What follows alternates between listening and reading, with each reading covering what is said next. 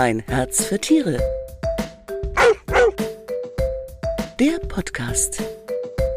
Ja, wie sagte schon Albert Schweitzer, Tierschutz ist Erziehung zur Menschlichkeit.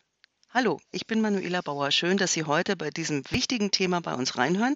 Es gibt ja mittlerweile zahlreiche Organisationen, die sich für Tiere einsetzen. Unser Thema heute ist Tierschutz, aber richtig. Und dazu begrüße ich ganz herzlich den Tierschutzexperten Frank Weber bei uns. Hallo Frank, oder besser, moin moin, ne? Super, dass du dabei bist. Moin moin, Manu. Frank, du leitest das Franziskus Tierheim in Hamburg, moderierst seit zig Jahren bei Hund, Katze, Maus rund um Tierschutzthemen und bist zweiter Vorsitzender des Tierschutzvereins BMT, dem Bund gegen Missbrauch der Tiere. Also man kann schon sagen, Tierschutz ist die zentrale Sache in deinem Leben. Wie kamst du denn zum Tierschutz und gab es vielleicht einen initialen Auslöser? Ja, wenn man so ein bisschen in seine Vergangenheit geht, ich war schon immer ganz verrückt auf Hunde, obwohl ich tierische Angst vor Hunden hatte und habe dann mit, ich glaube, zwölf Jahren meinen ersten Hund bekommen und der ist mir von Auto gelaufen und überfahren worden. Und irgendwie ist da an mir sowas hängen geblieben, dass ich auch vielleicht im Unterbewusstsein dieses Gefühl hatte, da auch wieder was gut machen zu wollen. Und diese Liebe zu den Tieren ist halt bei mir ganz, ganz tief innen drin. Und ohne die Liebe zu den Tieren würde ich mich nicht wohlfühlen und könnte auch irgendwie nicht wirklich glücklich werden. Und äh, die Initiale war eigentlich auch nach dem Studium schon, dass ich auf Gut Eiderbichel gearbeitet habe und dann nochmal mit den verschiedensten Tierarten in Kontakt war. Eiderbichel war dann so die, der initiale Auslöser zu sagen, es ist wunderbar, sich für die Tiere einzusetzen. Es ist unbedingt nötig, die Tiere brauchen eine Stimme und äh, ja, das hat mich dann den Rest meines Lebens bis heute weiter begleitet. Ja, das ist eine schöne Sache, eine sinnvolle Sache. Ähm, der BMT, der zählt ja zu den ältesten und größten Tierschutzvereinen Deutschlands. Welche Ziele und Inhalte haben dich denn persönlich angesprochen, dass du dich da so engagierst? Das Franziskus-Tierheim gehört ja auch dazu, ne? Ja, wir betreiben ja zehn Tierheime in Deutschland und äh, meinen ersten Kontakt hatte ich tatsächlich mit dem BMT auf Eiderbichel, weil die erste Aufgabe, die mir Herr Aufhauser angetragen hat, war die, das RDT, unsere Vereinszeitschrift, das Recht der Tiere, da hatte der ziemlich viele und die sollte ich äh, sortieren. Das habe ich dann auch gemacht.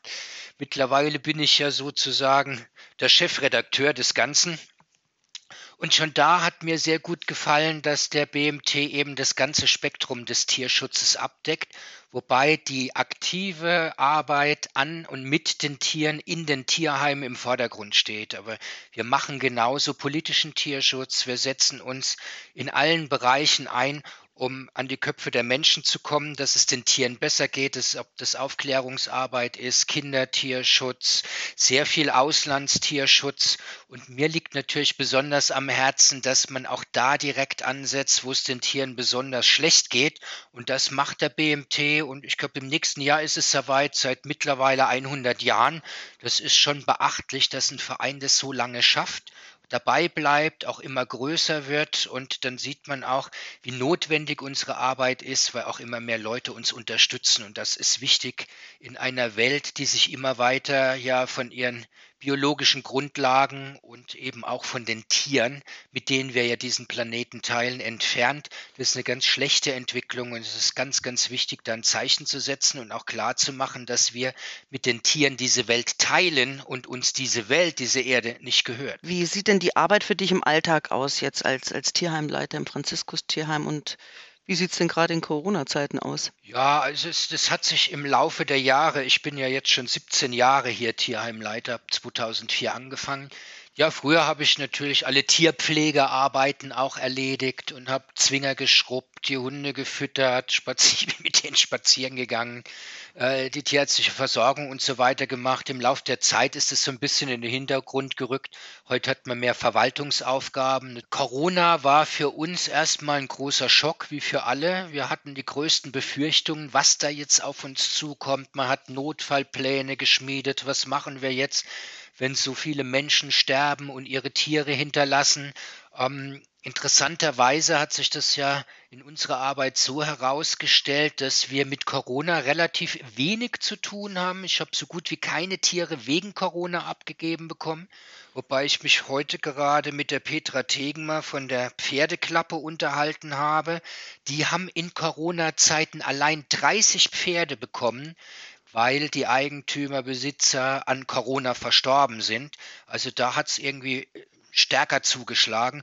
Bei uns äh, haben wir eigentlich hauptsächlich die Einschränkung, dass wir keinen Besucher mehr hier haben, dass wir keine neuen Gassegeher und Ehrenamtliche annehmen können, dass wir sehr viel mehr als vorher auch noch übers Internet machen mit Anfragen von Besuchern, die, die zu den Tieren, die wir zu vermitteln haben, auch direkt stellen. Dann machen wir mit denen gesonderte Termine. Wenn wir jetzt Hörer haben zum Beispiel, die eben sich Gedanken gemacht haben und sagen, ich kann kein eigenes Haustier ja äh, bei mir haben, einfach aus ja, verantwortlichen Gründen, weil ich zu viel arbeite, was auch immer, und möchte aber irgendwie den Tierschutz unterstützen. Jetzt kommt man auf einen riesigen Dschungel, sage ich jetzt mal zu. Mhm. Es gibt ja so unzählige Tierschutzorganisationen mit den unterschiedlichsten Zielen, ob es Artenschutz ist oder Ausbeutung von Wildtieren im Zirkus oder so oder tierquälerische Massenhaltung oder Tierversuche. Wenn ich mich da jetzt orientieren möchte, nach welchen Kriterien sollte man da vorgehen? Und ähm, ist man da eher mit einer Spende gut beraten oder mit einer Tierpatenschaft zum Beispiel? Also ich glaube, man muss sich definitiv erstmal überlegen, was möchte ich denn selbst, was möchte ich unterstützen. Ähm, sehr viele Leute, die spenden großen Tierschutzorganisationen, die sich aber mehr in Richtung Öffentlichkeitsarbeit und Aufklärung orientieren und die möchten aber eigentlich, dass ihre Spende direkt beim Tier ankommt. Richtig. Also von daher muss ich mir dann immer sehr genau überlegen, wen unterstütze ich denn?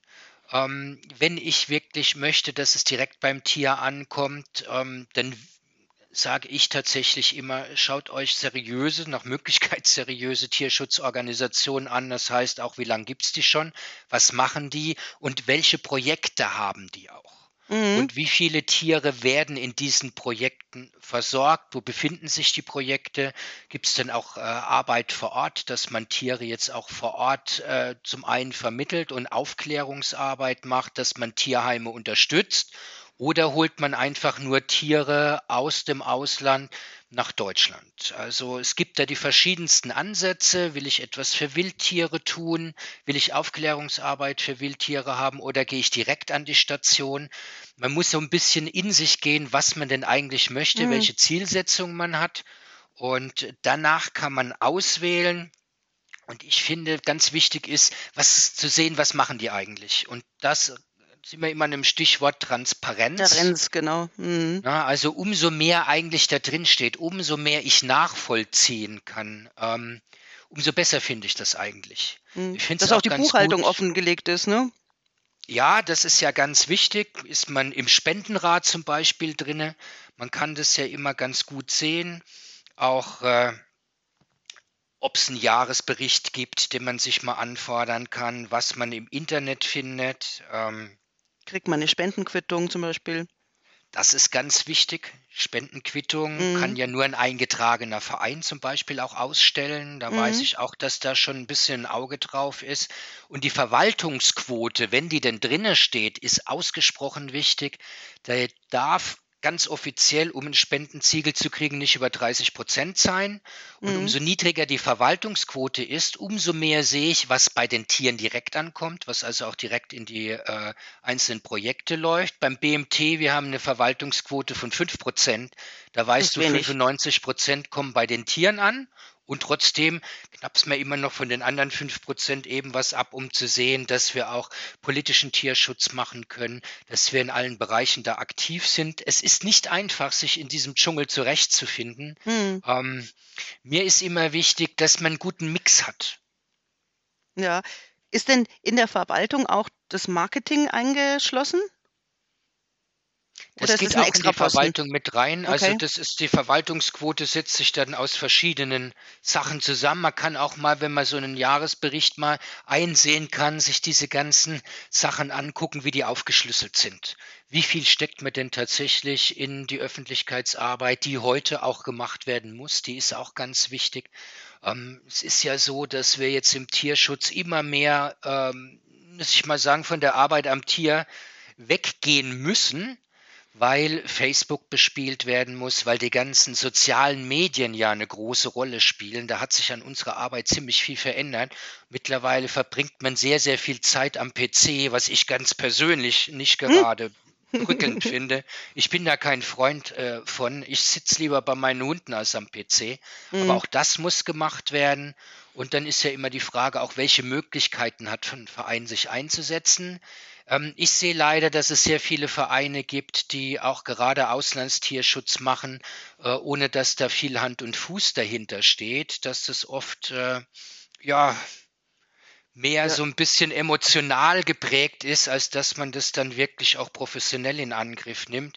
Ähm, da ist mir zum Beispiel immer ganz, ganz wichtig, dass die Vereine, wenn sie Tiere vermitteln nach Deutschland, bei einem Problem auch da sind und die Tiere wieder aufnehmen.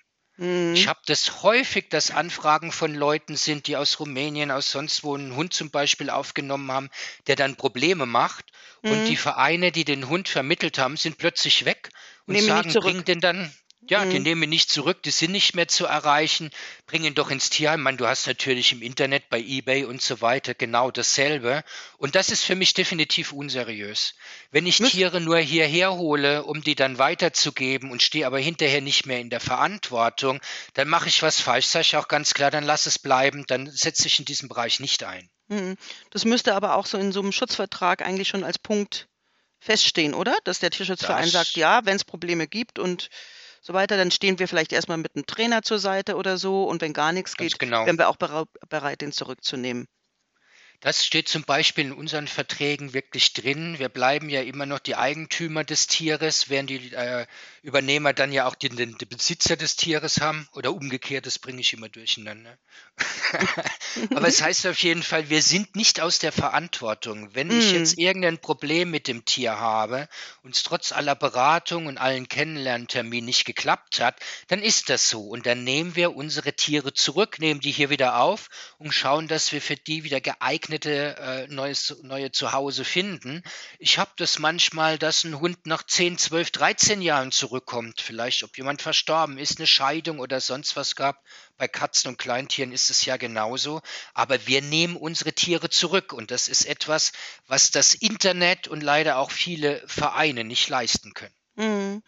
Ähm, ja, wie ist es denn mit kleinen Vereinen? Es gibt ja viele, die, die sagen, Mensch, ich möchte was machen und gründen so einen Gnadenhof und da kann man dann Pate werden. Da hat dann der, der Pate auch die Möglichkeit, irgendwie einen persönlichen Kontakt zu dem Tier aufzubauen. Ähm, gibt es natürlich auch schwarze Schafe, beziehungsweise manche übernehmen sich, ne? Manche Gnadenhöfe Ja. gibt es auch. Die haben dann irgendwie zu wenig Mitglieder etc. Worauf sollte ich da achten, wenn ich mich für so einen kleinen Verein oder so einen Gnadenhof entscheide? was für uns immer und auch jeden Gnadenhof äh, ein ganz hoher, großer finanzieller Posten ist, sind nicht nur die Mitarbeiter, sondern es ist auch die tierärztliche Versorgung.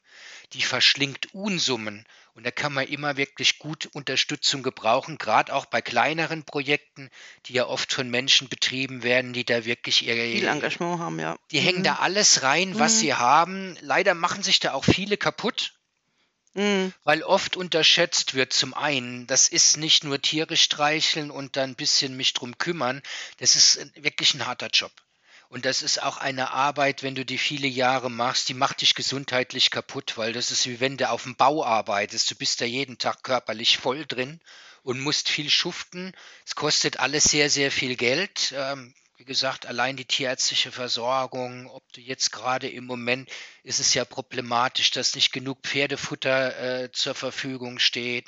Diese ganzen Sachen müssen gestemmt werden. Es ist dann schön, wenn man mit seinen Paten als Gnadenhof direkt Kontakt hat, die mhm. einem auch mal besuchen und unter die Arme greifen. Da hast du so einen direkteren Angriffspunkt. Was du beim Tierheim zum Beispiel machen kannst, ist mit den Hunden spazieren gehen. Da haben wir ja auch ganz, ganz viele Gassegeher, wenn man jetzt ganz praktisch was tun will. Schön ist, wenn man direkten Kontakt hat, mhm. ähm, was eben in Wildtierstationen, auf Gnadenhöfen oder auch im Tierheim ganz gut funktioniert.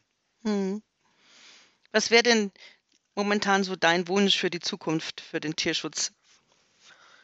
Ja, da hätte ich natürlich ganz, ganz viele Wünsche. Ähm, gerade wenn man, so wie ich das jetzt schon fast 20 Jahre macht, ist es schon oft sehr, sehr enttäuschend, ähm, dass man zwei Schritte nach vorne und fünf Schritte nach hinten macht. Katastrophal ist es alles, was bei uns diese sogenannte Massentierhaltung, also auch die Haltung von Weidetieren und, und sogenannten Nutztieren auf engstem Raum betrifft. Ähm, da ist die Politik eine voll, die haben völlig versagt seit da Jahrzehnten. Ja. Mhm. Es ist eine Katastrophe. Unsere derzeitige Landwirtschaftsministerin ist äh, zwar in einer Reihe von Leuten, die äh, sehr schlechte Arbeit abgeliefert haben, aber sie schafft es tatsächlich, das auch noch zu toppen. Das ist eine einzige Katastrophe. Da müsste viel, viel mehr passieren.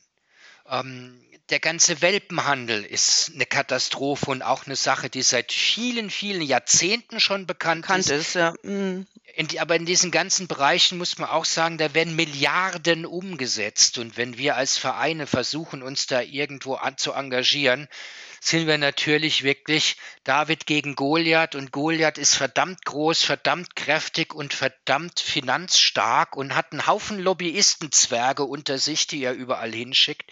Ähm, grundsätzlich würde ich mir vor allem eins wünschen. Erstmal, dass ein Tier keine Sache ist, sondern ein Lebewesen und dass wir diesen Planeten mit den Tieren teilen und nicht Herrscher über sie sind. Ein Tier ist keine Sache, mit dem man wie ein, mit einem Gegenstand umgehen kann, da muss man unbedingt umdenken und muss zu ganz anderen Einsichten kommen. Auch diese Ausnutzung, Ausbeutung der Tiere ist eine Katastrophe, ohne dass man ihnen etwas zurückgibt. mein größter Wunsch im Moment und auch in diesen Corona-Zeiten, auch gerade im Tierschutz und in der Politik, wäre die Rückkehr des gesunden Menschenverstandes. Bei uns steht alles, was wir tun, nur noch auf irgendwelchen Zetteln, die irgendwelche Leute an irgendwelchen Schreibtischen sich ausgedacht haben und haben ganz, ganz oft mit der Realität und mit dem, was notwendig ist, überhaupt nichts mehr zu tun. In einem erschreckenden Ausmaß. Ich würde mir am allermeisten wünschen, dass der gesunde Menschenverstand wieder zurückkommt, dass der das Zepter in die Hand nimmt und dass man nicht nur redet, sondern vernünftige Lösungen findet und diese Lösungen auch anstrebt und umsetzt und nicht nur immer redet, redet, redet, ohne dass irgendwas passiert, nur damit man darüber geredet hat und das Gefühl entsteht, man geht Probleme an, obwohl es absolut nicht getan wird. Ja, das war ein starkes Abschlusswort, Frank. Ich danke dir herzlich. Gerne, Manu. Wenn Sie mehr zum Thema Tierschutz aber richtig erfahren möchten, dann lesen Sie doch die neue Ein Herz für Tiere, die ist jetzt am Kiosk. Und wir hören uns wieder am 16. Juni, dann mit dem Thema Überhitzung beim Hund. Ciao, Servus und bis zum nächsten Mal. Und ich danke dir ganz doll, Frank, dass du dabei warst. Hat mir viel Spaß gemacht. Super. Gerne immer wieder. Danke dir. Tschüss. Tschüss. Das war Ein Herz für Tiere, der Podcast.